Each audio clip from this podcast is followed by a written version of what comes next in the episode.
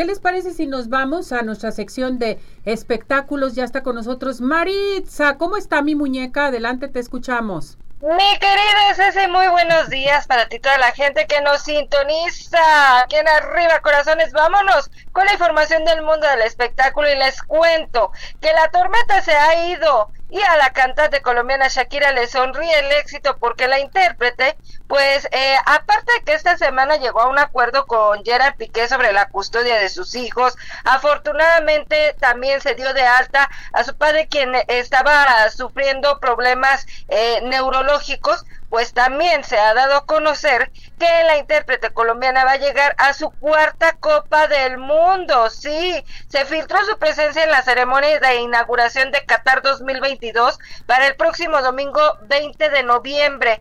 La intérprete va a formar parte del espectáculo previo a que ruede el balón entre Qatar y Ecuador y bueno, pues va a, va a actuar al lado de los Black Eyed Peas y de la agrupación surcoreana BTS. Les cuento que han sido este, tres ocasiones anteriores en las que la barranquillera de 45 años ha participado en el Mundial, como en Alemania en el 2010, en el 2006, perdón, con Houston Live y Bambú, en Sudáfrica con el exitoso tema de Waka Waka en el 2010 y en Brasil con La La La en el 2014. Así que sin duda alguna Shakira le está yendo de maravilla. Por otra parte, a la cantante este les voy a platicar acerca de Alfredo Adame resulta que este Alfredo Adame dio unas declaraciones a los medios de comunicación a los cuales señaló que tiene el 30% de pérdida de visión de su ojo derecho luego de tremendos golpes que le propinaron dos personas al salir de su casa. De hecho, los medios de comunicación lo abordaron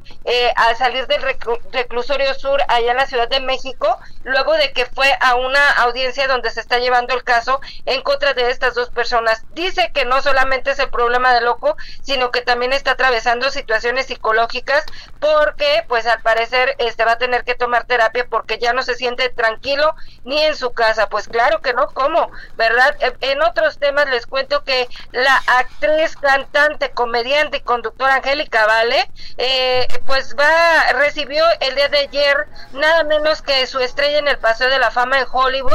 Este reconocimiento, este, pues lo recibió al lado de su esposo, sus hijos y de su madre, la señorona Angélica María La Vale, pues quien es reconocida cariñosamente recibió este eh, homenaje a su trayectoria en el por el teatro.